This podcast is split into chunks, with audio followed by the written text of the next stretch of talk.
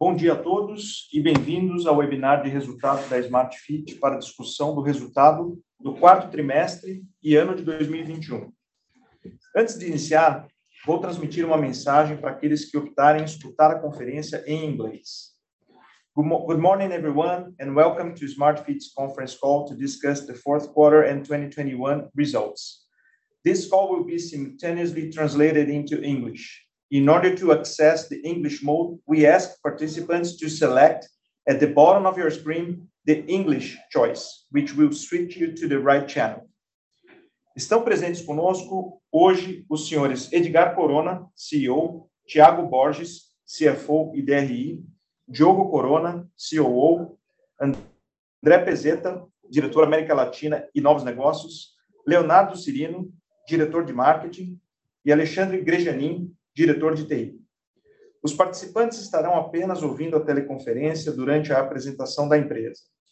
Em seguida, iniciaremos a sessão de perguntas e respostas, quando mais instruções serão fornecidas.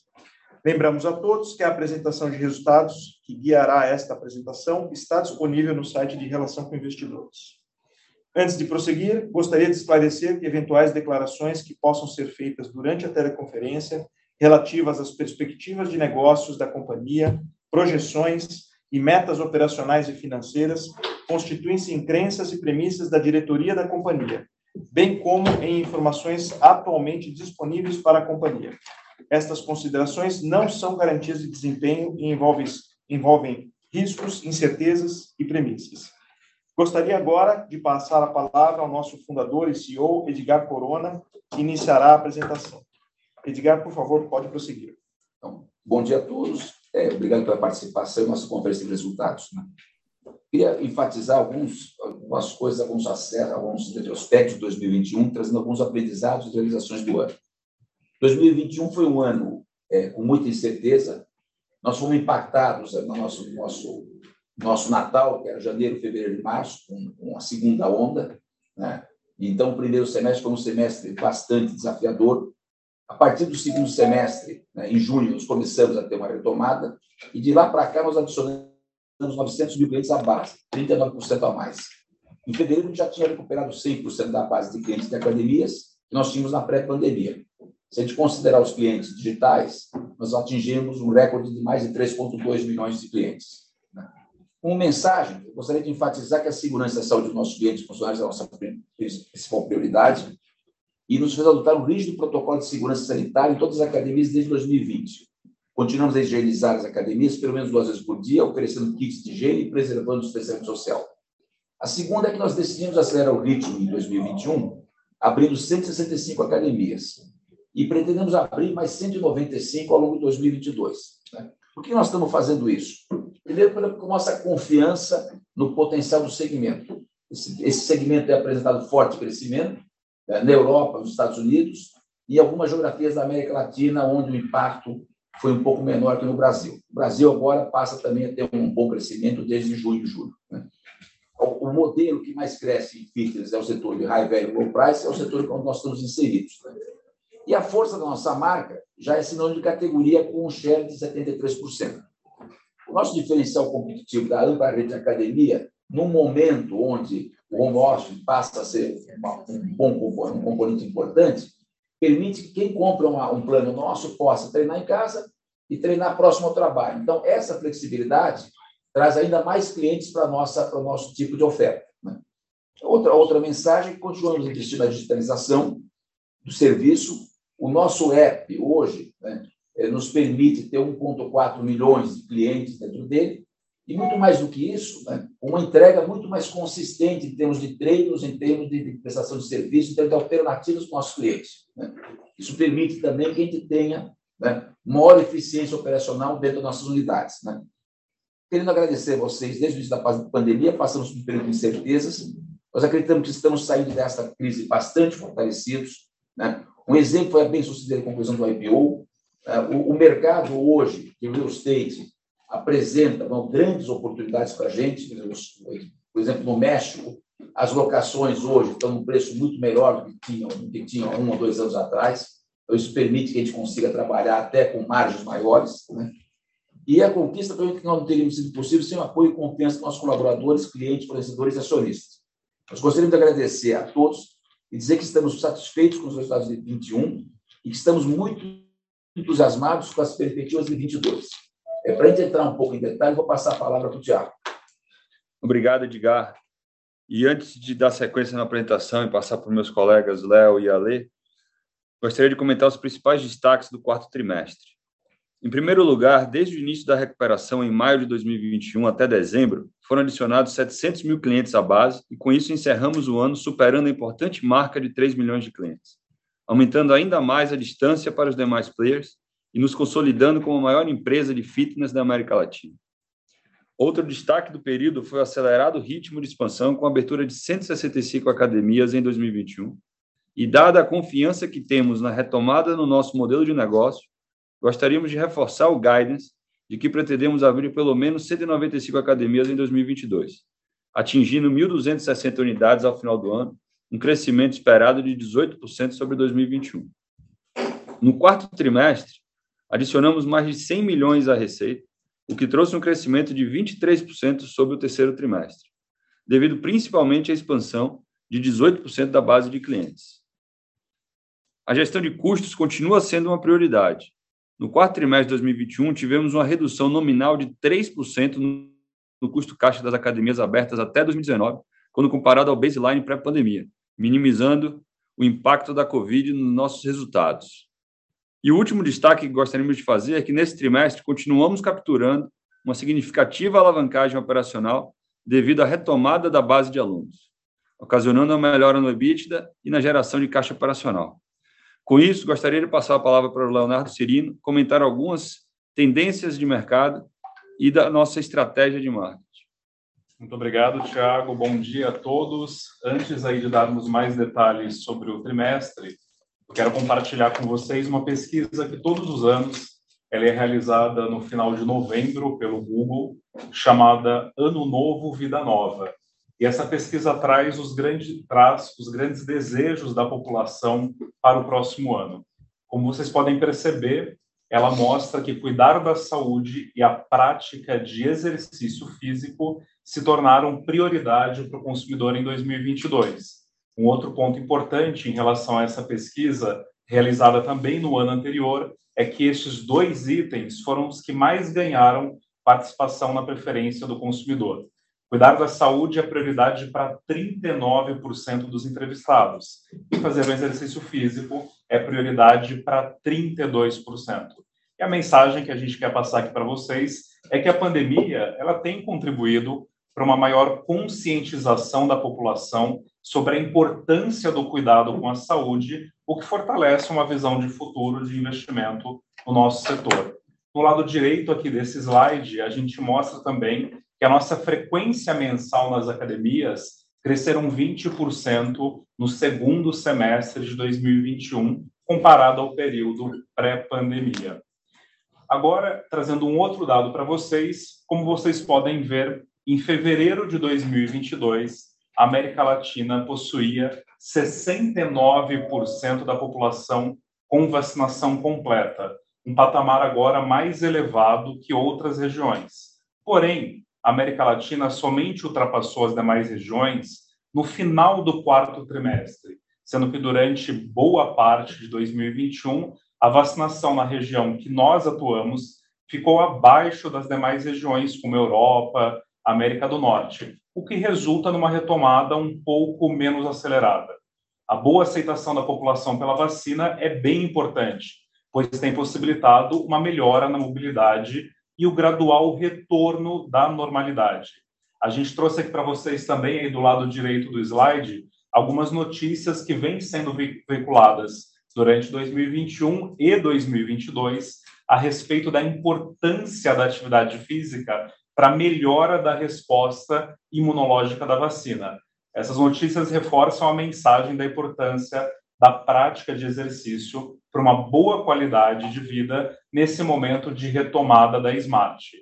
E agora, com essa preocupação com a saúde, vacinação e uma melhora crescente na mobilidade, o nosso foco, obviamente, é na retomada dos nossos usuários. Nós trabalhamos em todos os países para ter uma marca com força nacional. Edgar abriu esse call trazendo a relevância de 73% da nossa marca, ao mesmo tempo sendo uma potência local no convencimento desse usuário. Um ponto importante é que a saúde da nossa marca, que é um indicador que olha tudo que é falado sobre a marca Smart Fit, chegou a índices pré-pandemia acima de 92%.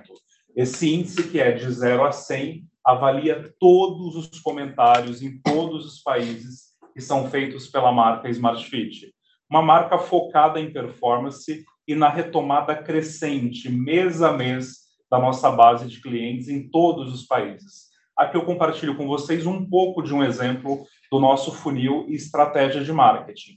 Na nossa atração em todos os países, que é a primeira etapa do funil, a gente monitora o interesse da categoria. Alguns desses últimos meses, nós tivemos recordes de interesse pela categoria de academia e a marca Smart Fit nos países. Quando isso acontece, a gente não precisa investir tanto em mídias como mobiliário urbano, como topo de funil de YouTube e até mesmo televisão. Para gerar consideração e conversão, a gente tem uma estratégia muito focada em influenciadores e em várias ações que trazem interação no entorno da nossa loja, como, por exemplo, ações de um free pass para que a população experimente, como o Edgar trouxe também, o quão está seguro e o quão vale a pena a população voltar para uma rotina de atividade física, considerando um pack bem importante de ações e mídias locais no entorno das lojas. E o nosso funil de conversão final traz todas as plataformas de conversão e liderança da marca e um trabalho importante que a marca vem desenvolvendo também de venda por WhatsApp dentro da nossa mídia e para continuar, é claro, com a retomada da nossa base em todos os países. E agora, para trazer um pouco mais de informação de como está treinar na Smart, usar a nossa tecnologia, aplicativos, eu passo a palavra para o Alexandre. Obrigado, Léo. Bom dia a todos. Uh, temos investido na contínua melhoria da nossa experiência digital, com o objetivo de fortalecer o engajamento dos nossos clientes. Hoje temos mais de 1,4 milhões de usuários únicos no aplicativo, o que representa 59% da base de clientes, quase três vezes mais do que o número de usuários no final do ano de 2020. As notas em ambas as lojas permanecem estáveis, com 4,8, tanto na App Store como no Google Play. Hoje, o nosso aplicativo permite que os usuários organizem e controlem seus treinos, tenham acesso a treinos à distância, para serem feitos em casa ou em qualquer outro lugar, compartilhe seu treino por rede social. Utilizem serviços complementares oferecidos, como a nutrição, e, por último, acertem pendências financeiras via Pix, o que trouxe, somente em fevereiro de 2022, 2,4 milhões de reais em pagamentos pendentes. A queda observada no número de usuários no aplicativo no último trimestre de 2021 é sazonal, já que consideramos somente usuários que utilizaram o aplicativo nos 30 dias anteriores e o mês de dezembro tem uso de academias reduzido em função das festas de fim de anos e férias. Agora eu vou passar a palavra de volta para o Tiago continuar a apresentação. Obrigado, Léo e Ale. Dando sequência na apresentação, nesse próximo slide, trazemos um update da curva de mobilidade na América Latina e das restrições quanto à utilização das academias nos países que operamos. Em primeiro lugar, gostaria de lembrá-los que desde julho de 2021, todas as academias permaneceram abertas, mesmo com o surgimento da Omicron, o que tem contribuído bastante para a recuperação da base de clientes. Além disso, a crescente imunização da população tem permitido a contínua redução das restrições em relação ao normal funcionamento das academias. Por exemplo, em março, o Rio de Janeiro, o Distrito Federal e o Estado do México autorizaram o uso das academias sem máscara. Em fevereiro, tivemos boas notícias no Peru também. Não há mais restrições quanto ao número de alunos que podem utilizar a academia simultaneamente, e algumas áreas das academias foram liberadas ao uso. Hoje, as principais restrições em vigor ainda são a obrigatoriedade do uso de máscaras na maior parte das regiões e a necessidade de distanciamento social. Apesar destas restrições, estamos otimistas, porque temos percebido que, com a boa evolução dos principais indicadores da gestão da pandemia, as autoridades de vários municípios estão avaliando a redução gradual dessas restrições. Na parte de baixo do slide, vemos a boa evolução do índice de mobilidade ao longo do segundo semestre de 2021, que voltou ao patamar pré-pandemia na virada do ano e, após uma queda momentânea com o surgimento da Omicron, retornou novamente ao patamar pré-pandemia em fevereiro, apresentando melhora em todas as regiões que operamos. Mobilidade tem se mostrado importante para o nosso negócio, dada a alta correlação com vendas. Por exemplo, quando analisamos a performance das unidades que temos nas cidades que já apresentam mobilidade normalizada ao longo desses primeiros meses de 2022, temos uma recuperação da base de clientes 16 pontos percentuais maior que as unidades em cidades que ainda não recuperaram a mobilidade. Passando para o slide seguinte, podemos ver que o final do segundo trimestre de 2021 marcou o início da recuperação da base de clientes. Essa retomada foi ocasionada pela reabertura de todas as academias a partir de julho de 2021, pela gradual redução das restrições e pela melhora do índice de mobilidade em todas as regiões que operamos. Em fevereiro deste ano, atingimos um importante marco. Após adicionar 900 mil clientes nos últimos nove meses, fechamos o mês com 2,8 milhões de clientes em academias, o mesmo patamar de março de 2022. Se considerada apenas as unidades inauguradas pré-pandemia, recuperamos 80% da base de clientes de março de 2020. No Brasil, recuperamos 89% da base em fevereiro, sendo que as unidades inauguradas pré-pandemia recuperaram 73% da base de março. No slide seguinte, gostaria de destacar a recuperação da região Outros América Latina, que tem como principais mercados a Colômbia, Chile e o Peru.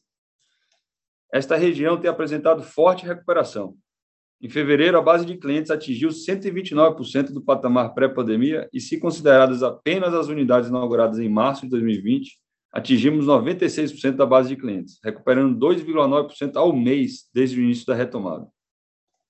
Um dos motivos para a forte performance desta região foi o fato de que nossas operações foram menos impactadas pela segunda onda de Covid e tiveram um melhor índice de mobilidade. Por exemplo, na Colômbia, as academias permaneceram abertas desde setembro de 2020. E o Chile perdeu menos clientes e recuperou a base mais rápido que outras regiões, porque quando as academias reabriram em julho de 2021, após 13 meses fechadas, as restrições eram mais suaves que outras regiões. No próximo slide, gostaríamos de mostrar a evolução da recuperação no México. No final de 2020 e início de 2021, o país foi impactado pela segunda onda de Covid com o fechamento das academias. E quando as academias reabriram, começamos a recuperar a base de clientes, mas essa recuperação só acelerou ao final de 2021, devido ao avanço da vacinação e da melhora da curva de mobilidade. Em fevereiro, a base de clientes atingiu 99% de março de 2020, e se considerada apenas unidades inauguradas pré-pandemia, o México atingiu 81% da base de clientes, mantendo o ritmo médio de recuperação de 2,9% ao mês. No slide seguinte, gostaríamos de repassar o ritmo de expansão da nossa rede de academias e o status do nosso plano de aberturas para 2022. Como vocês podem ver, abrimos 165 academias em 2021, das quais 75 no Brasil, 19 no México, 71 na região outros América Latina. Deste total, 130 academias foram próprias. Abrimos mais academias que qualquer outro player nas Américas e na Europa, expandindo a rede em 18% no ano. Decidimos acelerar o crescimento porque estamos confiantes no retorno da população às academias e na competitividade do nosso modelo de negócio. Além disso, como o Edgar mencionou, temos tido boas ofertas de imóveis que, em geral, estão vindo por um atraente aluguel por metro quadrado. Então, para 2022, estamos reafirmando o nosso guidance de abertura de pelo menos 195 academias, o que deve levar nossa rede para mais de 1.260 unidades no final deste ano. Esse crescimento reforçará nosso posicionamento competitivo nos mercados que atuamos e abrirá novas vias de crescimento. Do lado direito do slide, gostaríamos de comentar que já estamos com 97% do pipeline de abertura de 2022 mapeado. Até fevereiro, inauguramos 20 academias, temos 59 em obra, 70 com contratos assinados e 41 em processo de assinatura. Portanto, já temos praticamente a totalidade das aberturas previstas para 2022 em estágio avançado. A partir do próximo slide, vamos focar no resultado financeiro, começando pela evolução da receita. O quarto trimestre de 2021 mostrou pelo segundo trimestre consecutivo uma forte recuperação da receita. Se comparado ao quarto trimestre do ano passado, a receita cresceu 42% devido principalmente ao aumento na cobrança da mensalidade e abertura de 165 academias. Aqui vale destacar que durante o quarto trimestre de 2021, todas as academias permaneceram abertas, enquanto que no quarto trimestre de 2020, permaneceram abertas somente 88% do tempo. Se comparado ao terceiro trimestre de 2021, a receita do quarto TRI cresceu 101 milhões, totalizando 546 milhões, e apresentando uma expansão de 23%. Essa performance é causada pelo aumento de 18% da base de clientes e a maior cobrança da mensalidade no período. Vale destacar o crescimento de 48% no quarto trimestre versus terceiro trimestre da região Outros América Latina, devido ao avançado estágio de recuperação da base de clientes. No próximo slide, podemos ver como o acelerado crescimento da receita tem proporcionado uma significativa alavancagem operacional. O lucro bruto caixa do quarto TRI cresceu 47% versus o quarto trimestre de 2020, devido à forte recuperação da receita e à diluição de custos fixos. Se comparado ao terceiro trimestre de 2021, o lucro bruto caixa apresentou forte expansão de 49%, porque o crescimento de 23% da receita líquida trouxe importante alavancagem operacional. A margem bruta novamente apresentou um salto, totalizando 34% no quarto trimestre, com expansão de 6 pontos percentuais versus o terceiro trimestre de 2021. Por último, gostaria de enfatizar que a administração continua focada na gestão de custos para reduzir o impacto da pandemia. No quarto trimestre de 2021, o custo caixa das academias abertas até 2019 foi 3% inferior em termos nominais, quando comparado a um baseline pré-pandemia quase dois anos atrás, demonstrando o resultado do grande esforço do time em gestão de custos. Avançando para o próximo slide, vamos comentar sobre a evolução das despesas. No quarto trimestre, as despesas com vendas gerais e administrativas somaram 148 milhões, patamar superior ao quarto trimestre de 2020, devido principalmente à base de comparação impactada por fortes reduções, dado o impacto da pandemia. No ano passado, é, no ano de 2020, tivemos um profundo corte de despesas, porque as academias permaneceram fechadas durante boa parte do ano. Quando comparados ao terceiro trimestre de 2021, o SDNA subiu 21%, as despesas com vendas cresceram alinhadas com o aumento de receita e permaneceram estáveis em 10% da receita líquida. E as despesas gerais e administrativas subiram 13%, em função do aumento das despesas com novos negócios e projetos de TI. Assim como no custo de operação das academias, temos tido forte gestão sobre as despesas gerais e administrativas. Se comparados ao primeiro trimestre de 2020, o período pré-pandemia, e excluirmos apenas as despesas com novos negócios e o programa de incentivo de longo prazo, as despesas gerais administrativas subiram apenas 6% no período de quase dois anos, mesmo com a expansão de 25% na nossa rede de academias. Passando para o slide seguinte, gostaríamos de dividir com vocês a evolução do EBITDA da companhia. Do lado direito do gráfico, mostramos a evolução desde o início da pandemia. Como podem ver, apesar do fechamento das academias por diversos meses, conseguimos manter os custos e despesas sob controle, o que permitiu praticamente o break-even no EBITDA ao longo da maior parte dos trimestres. No quarto trimestre de 2021, tivemos a melhor performance desde o início da pandemia e começamos a nos beneficiar da contínua recuperação da base de clientes, proporcionando expressiva alavancagem operacional. Embora tenhamos aberto 56 academias no quarto trimestre, o que no curto prazo traz mais custos para a companhia, conseguimos entregar um EBITDA de 36 milhões, bastante superior ao quarto trimestre de 2020 e ao terceiro trimestre de 2021. Conforme mencionei anteriormente, esse resultado foi possível graças à diluição de custos, o que, por, o que proporcionou uma forte expansão de 11 pontos percentuais na margem bruta nos últimos dois trimestres. Vale lembrar que no fechamento do segundo trimestre, as academias existentes pré-pandemia tinham 61% da base de clientes de março de 2020 e em dezembro essas academias já atingiram 76% da base. Acreditamos que estamos no caminho correto para restabelecer as margens da companhia nos dois primeiros meses desse ano, mantivemos a trajetória de recuperação da base de clientes e continuamos muito disciplinados na gestão dos nossos custos para que possamos levar a rentabilidade para o patamar pré-pandemia. Passando para o último slide, mostramos a evolução do CAPEX na nossa alavancagem financeira. Em 2021, aceleramos o ritmo de expansão e no quarto trimestre, o CAPEX totalizou 296 milhões, suportando a abertura de 53 academias próprias. No ano, o CAPEX totalizou 611 milhões, 26% acima do ano anterior, devido principalmente ao CAPEX de expansão, que totalizou 503 milhões. A aceleração dos investimentos foi possível em razão da robusta liquidez financeira. Terminamos o ano com 3,7 bilhões em caixa, dívida líquida de 78 milhões e um perfil de dívida bastante alongado. Tudo isso devido à captação primária de 2,6 bilhões no IPO e de captações de empréstimos que fizemos ao longo do segundo semestre, com o objetivo de alongar o perfil da dívida, incluindo a captação de mais de um bilhão de reais em debêntures em dezembro de 2021 para amortizar a quarta emissão. Portanto, terminamos o ano com uma posição de caixa e liquidez financeira muito sólidas, permitindo financiar o projeto de expansão da empresa e deixando a companhia numa posição estratégica para aproveitar as oportunidades de crescimento. Eram estes nossos comentários sobre o resultado do quarto trimestre sobre 2021. Passo agora a palavra para o Marcel abrir a sessão de perguntas e respostas. Obrigado, Tiago. Vamos dar início à sessão de perguntas e respostas. Caso eh, algum de vocês tenha uma pergunta, eu peço que vocês cliquem no botão de baixo da tela para levantar a mão e para que você possa colocar a sua pergunta, a gente vai abrir o seu canal de voz e a gente peça que você faça o mesmo é, para poder colocar a pergunta. As perguntas serão respondidas à medida em que elas forem recebidas. É, eu vou começar, a gente tem uma pergunta aqui no chat, ela vem da Helena, do Itaú, é, e são duas perguntas. A primeira é com relação a investimentos para aquisição de clientes.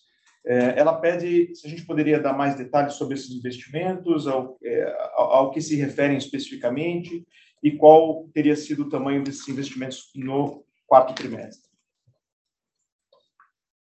Eu... Bom, vou trazer aqui um overview para vocês.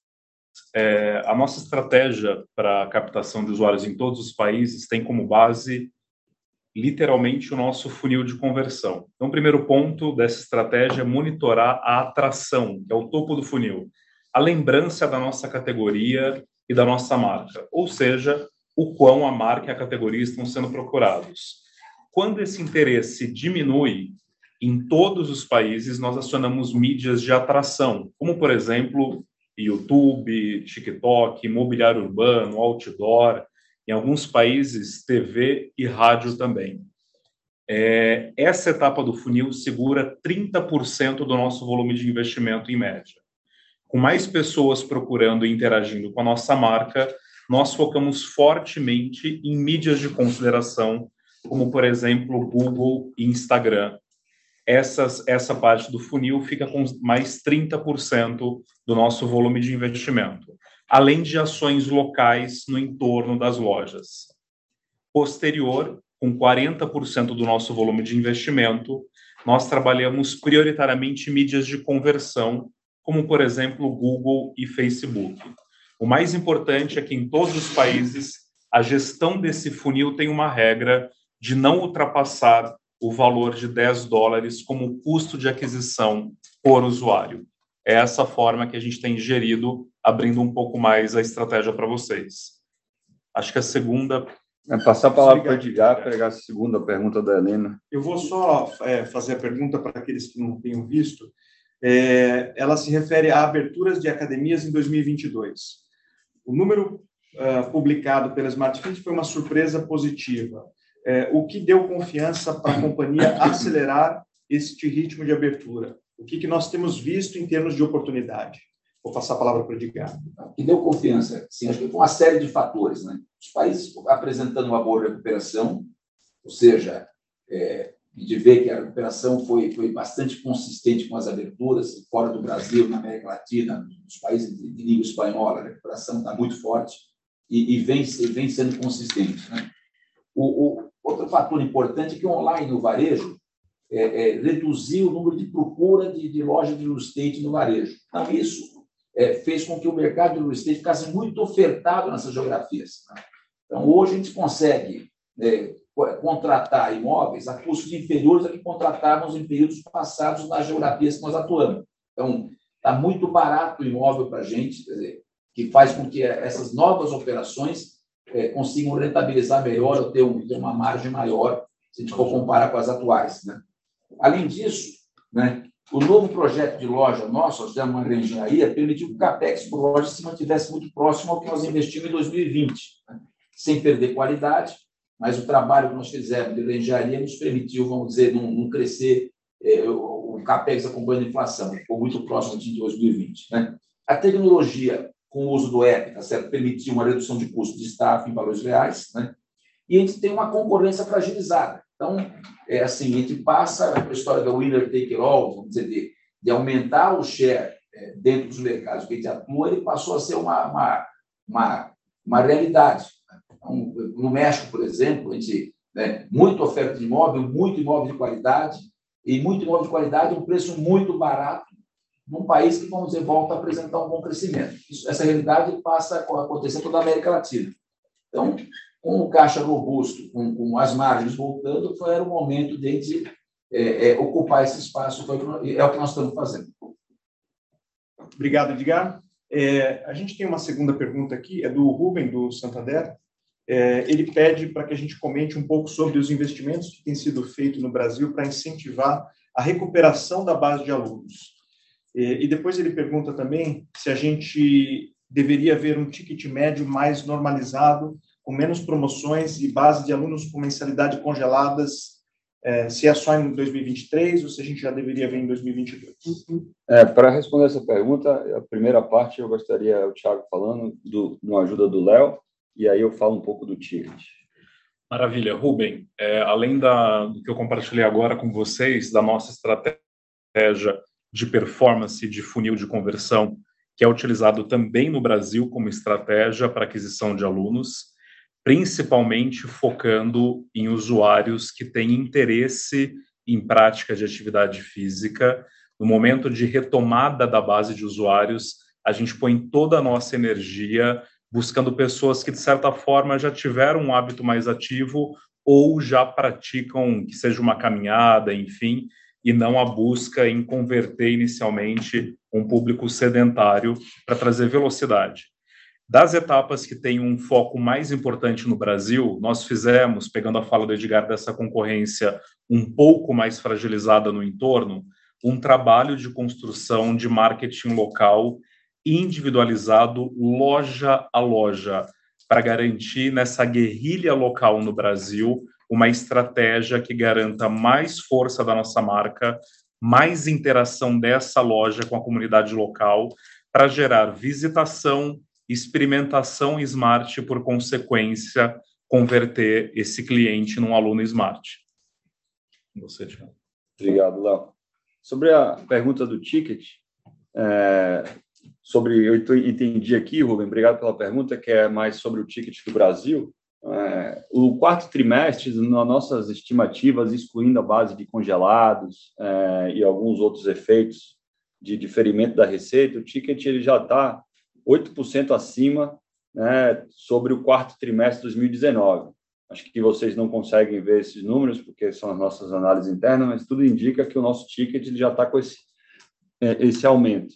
O que está em linha com o aumento que a gente fez em março de 2021, de aumentar em 10% na média os nossos planos. Né? Então, é, 10 meses depois, a gente já está aí com 8% refletido sobre versus o quarto trimestre de 2019. É, no, em novembro de 2021, a gente fez outro aumento que não deu para refletir ainda no quarto tri, porque é muito recente, os novos planos começam a entrar nesse novo preço e a gente deve ver isso mais para o segundo semestre de 2022. Então, o ano de 2022, a gente deve, a gente hoje só está com 1,5% da base de alunos congelados, ou seja, não pagantes. Então, isso deve estar já entrando na normalidade aí nos próximos meses. E já no segundo semestre, o ticket deveria estar é, sem esses efeitos, e você conseguir ver ele bastante normalizado e, e com o volume de promoções comparável com os períodos anteriores. Obrigado, Thiago. A gente tem uma próxima pergunta do Roberto Brown, do Morgan Stanley. É, ele pede para a gente comentar um pouco sobre a redução, explicar, na verdade, se a redução de custo caixa das academias é sustentável e se isso deveria gerar uma margem bruta maior quando a base de membros estiver 100% recuperada, ou se uh, eventuais ganhos de margem seriam convertidos em preço, em competitividade na mensalidade. Quanto, quanto a é, é, converter em preço, é, o propósito da companhia é democratizar o fitness alto padrão. Né? Então, assim, a gente tem que ter uma margem de ter o, retorno adequado, do investimento, mas se a gente puder trazer mais gente para a base, que é o que a gente vem fazendo desde 2009, né? o ticket era 69 reais, hoje está em 119, quer dizer, está muito, teve muito ganho de produtividade em relação à inflação, e esse é o foco da empresa. O foco da empresa é ter a rentabilidade esperada, não precisa ser, não precisa ter 70 de margem, pode ter 50 de margem em loja, 48, 52, né? E trazendo mais gente crescer no mercado, que é alguém que procura fazer. É o que a gente se propôs a fazer, ou seja, aumentar, é, é, vamos dizer, a América Latina de 3%, 4% para 7%, 8%. Acho que a gente é um vetor forte de crescimento disso. Quanto a, a esses ganhos de produtividade, sem dúvida nenhuma, a eficiência de operação, a redução de, de staff por loja, ela, ela, ela se mantém. Né? do outro lado, é, o mercado imobiliário com mais oferta e, e, o varejo usando menos real estate por conta do online, do, das suas compras de comércio virtual, é, nos permite ter uma oferta melhor. Então, a gente acredita fortemente numa readequação, como vem ocorrendo em algumas geografias, desse preço para o metro quadrado. Né? É, isso aconteceu nos Estados Unidos, né? uma série de shopping centers com uma série de, de, de, vamos dizer, de lojas, que vamos dizer que eram lojas de retail, que abandonaram esses espaços, esses espaços acabaram sendo entregues ao mercado de, de academias um preço muito mais competitivo, muito mais, muito mais barato do que, do que vinha sendo ofertado, a tendência de, de preço de locação declinante. No Brasil tem o fator IGPM, mas, ao mesmo tempo, imóveis novos, né, é, é, vamos dizer, ensino alugados a um valor muito menor, é, existe ação revisional, vamos dizer, então a gente volta a entrar, vamos dizer, em pouco tempo ao preço médio da região. Então, isso é assim, tem uma, uma perspectiva bastante interessante, bastante animadora para essa expansão, para nossa expansão e para os nossos próximos anos. Obrigado, eh, Edgar. É, vou passar aqui para a próxima pergunta, do André Ishi. É, ele pergunta se a, a, gente pode comentar as safras de unidades abertas pós-pandemia, como que elas é, vêm performando em termos de maturação, é, curva de alunos por unidade, como que isso se compara às uh, unidades que foram abertas pré-pandemia. Obrigado, André, pela pergunta. O Thiago aqui falando. Uh, as safras que a gente tem aberto uh, ao longo da pandemia é muito é, difícil comparar que estágio ela está é, da maturação dela, porque quando você abre no meio da pandemia, a idade cronológica dela não necessariamente está no sexto mês, sendo que teve algum fechamento no meio do caminho. É, então, pegando mais as unidades que a gente abriu no segundo semestre de 2021, que aí não teve novos fechamentos, essas unidades estão rampando é, mais ao redor de 80% do que estavam antes da pandemia. Isso olhando a América Latina inteira, 165 aberturas que a gente fez, uh, desculpa, as, as, aberturas que a gente fez no segundo semestre do ano passado. Quando a gente olha né, no micro e exclui as, as unidades que a gente vem abrindo em regiões que são ótimos pontos comerciais, com excelente aluguel, mas que a gente vê que a mobilidade não voltou, então a gente está plantando uma semente, talvez para uma retomada é, um pouco é, mais à frente, mas são oportunidades que a gente não pode perder. Você percebe que, excluindo isso, a, a, a, o ramp-up das unidades já cresce para um patamar muito próximo do que era a pandemia, mesmo com todo o ruído que a gente vê de, de, de Omicron né, nesse início do ano. Então, é, a gente não espera uma mudança é, depois de tirado todos esses ruídos de, de Covid na curva de maturidade das nossas unidades. Obrigado, Tiago.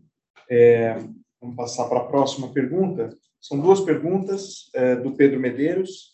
A primeira é, é ele pede para a gente compartilhar mais uh, informação sobre o nível de utilização de 76% no que a gente atingiu no final do quarto trimestre, é, comparando isso por mercado, né? Acho que vale a pena trazer para fevereiro, que é um dado mais recente, né? A gente já está em 80%, não é mais 76%, né? então a gente conseguiu já ganhar 4% nesses dois primeiros meses do ano, é, mantendo aí uma média de recuperação muito parecida com o segundo semestre. A região Outros América Latina já está em 96%, então praticamente recuperou, né? mais alguns meses aí já está em 100% da base. A região do México está com 80%, apresentou uma boa aceleração nos dois primeiros meses desse ano, e o Brasil está com 73% da recuperação. Então, falando um pouco por mercado a mercado, vem reagindo de uma forma que a gente vê que é muito local.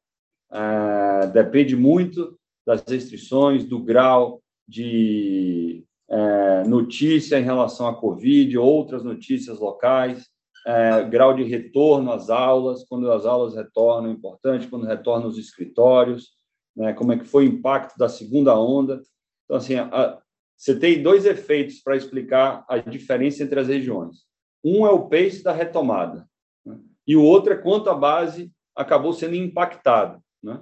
E o Brasil e o México, como a gente comentou na nossa apresentação, dado que teve fechamento durante a segunda onda e quando reabriu, né, tiveram diversas restrições no período de reabertura e essas restrições só estão diminuindo no início desse ano, apresentaram uma retomada um pouco mais lenta, mas a gente já vê nesse início do ano uma aceleração do México e a gente já vê também no Brasil sinais né, nas cidades que a gente vê que a restrição está diminuindo, como eu comentei, já tem uma performance bastante superior daquelas cidades que ainda não diminuíram. Infelizmente, a maioria das cidades ainda estão com a maior parte das restrições e, recentemente, faz 15 dias, a gente teve em cidades importantes como Distrito Federal e Rio de Janeiro né, a retirada da, das máscaras, o que, além de ajudar na prática de exercício físico, a experiência ficar melhor, também é um, uma grande bandeira né, que traz é, conforto para muitas pessoas que realmente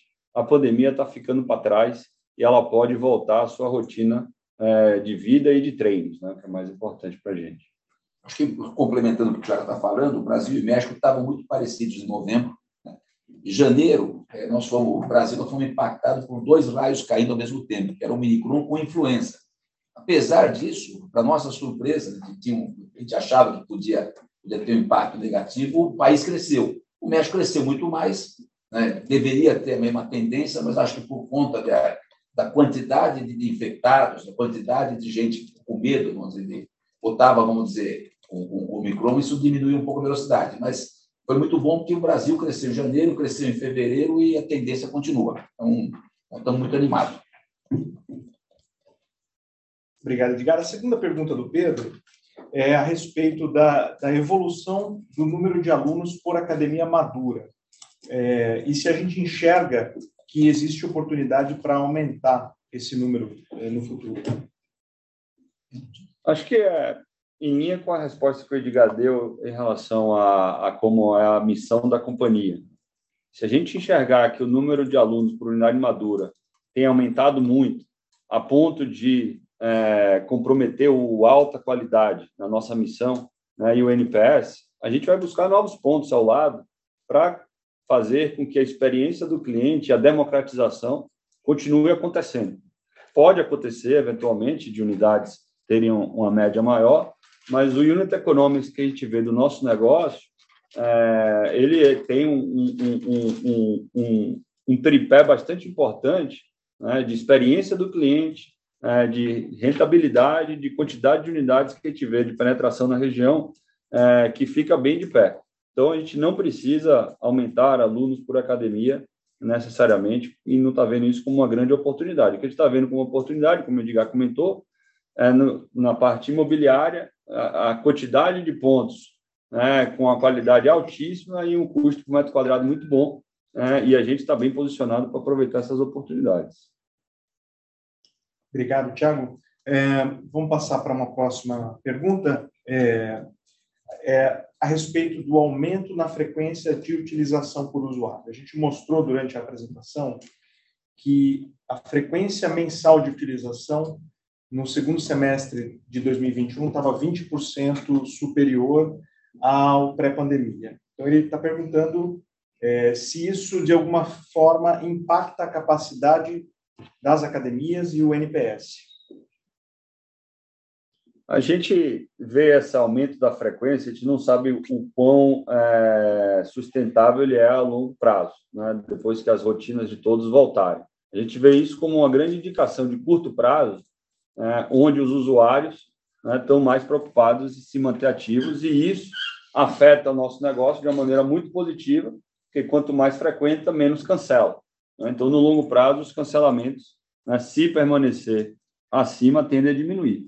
E aí a gente vai ter que entender como é que está a utilização daquela academia nos horários de pico apenas, né, para poder atender todos os clientes de uma forma é, satisfatória para ele. E hoje a gente tem com o aplicativo bastante opção de inovação e também a gente tem muita inovação através de novos produtos que a gente vem desenvolvendo para ajudar a atender o maior número possível de clientes é, é, com a qualidade que a gente preza do nosso serviço.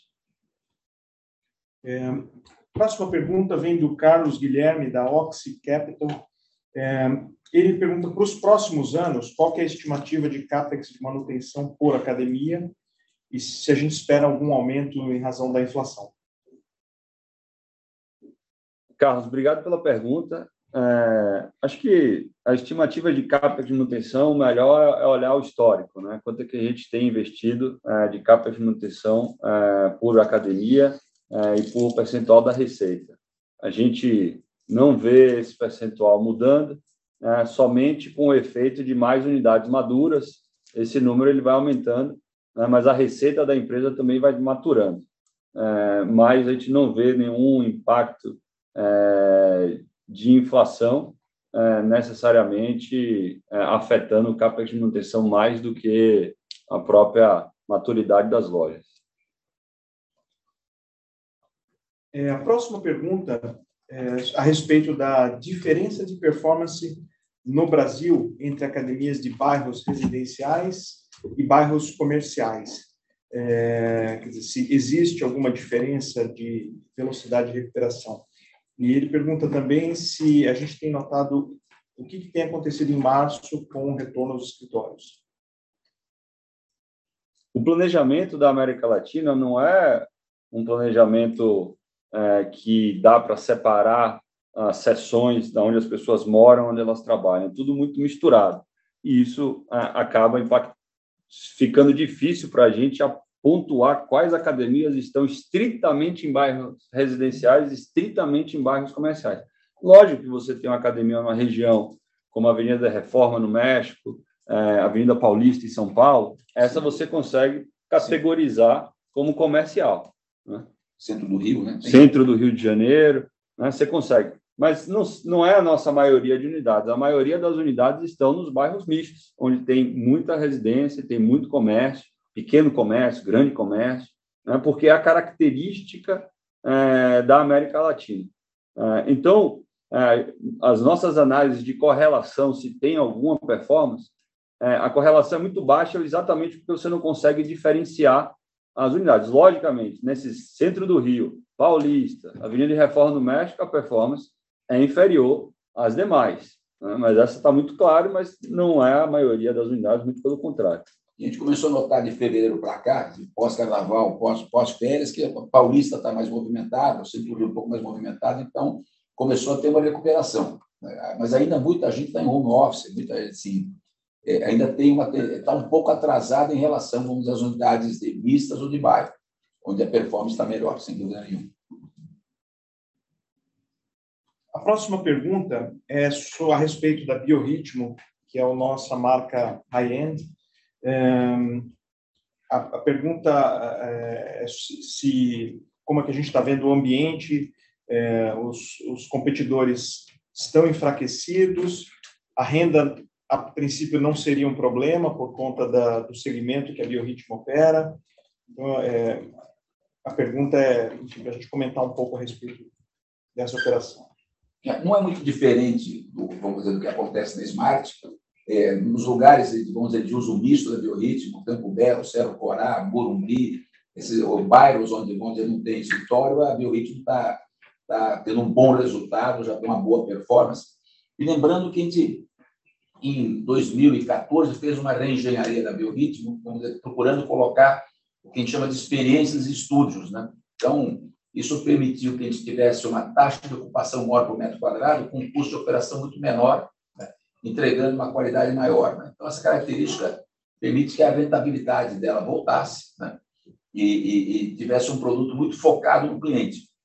Derivado dessa, dessa expansão da Biorritmo, dessa, dessa, dessa reengenharia, é, saíram os estudos que hoje passam a ser uma, uma boa oportunidade, uma boa, uma boa é, oportunidade de crescimento, tá certo? Uma, uma segunda linha, não tão consistente, não tão grande que nem Smart, mas com o mesmo, mesmo característica de retorno de investimento que a Smart tem. São, são as marcas do Race Bootcamp, do Nvidia, do Jab e do Tonus.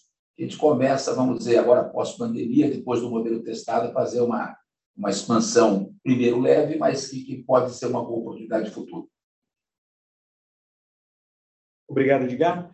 É, mais alguma pergunta? Gostaria de abrir aqui o canal para quem quiser fazer alguma pergunta. Ok. A gente recebeu aqui uma pergunta é, do. Não, ainda, ainda não. Alguma, alguma outra pergunta que a gente possa endereçar?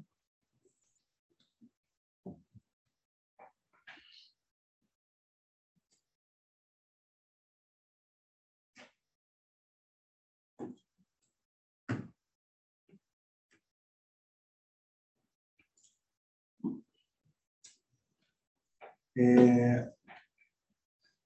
Recebi mais uma pergunta aqui do Marlon Zumba. É... A pergunta é: qual a maior dificuldade hoje que a gente vem enfrentando, é, excluindo a questão da Covid? A energia está toda concentrada do time em, na retomada da base de clientes é, e essa é a maior dificuldade. É, entendo que sua pergunta é qual é a dificuldade além dessa, mas essa é a, é a dificuldade. Né? Tirando essa, a gente né, tem a confiança, tem o trabalho, estava on track aqui antes da pandemia, os números né, falavam por si só. Então, a dificuldade é sair dessa pandemia.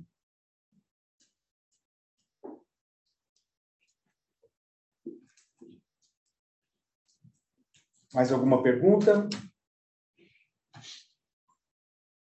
Bom, não, não havendo mais perguntas, eu gostaria de agradecer a presença de todos é, e colocar o time de relação com investidores à disposição, se algum de vocês tiver dúvidas posteriormente. Muito obrigado e bom dia.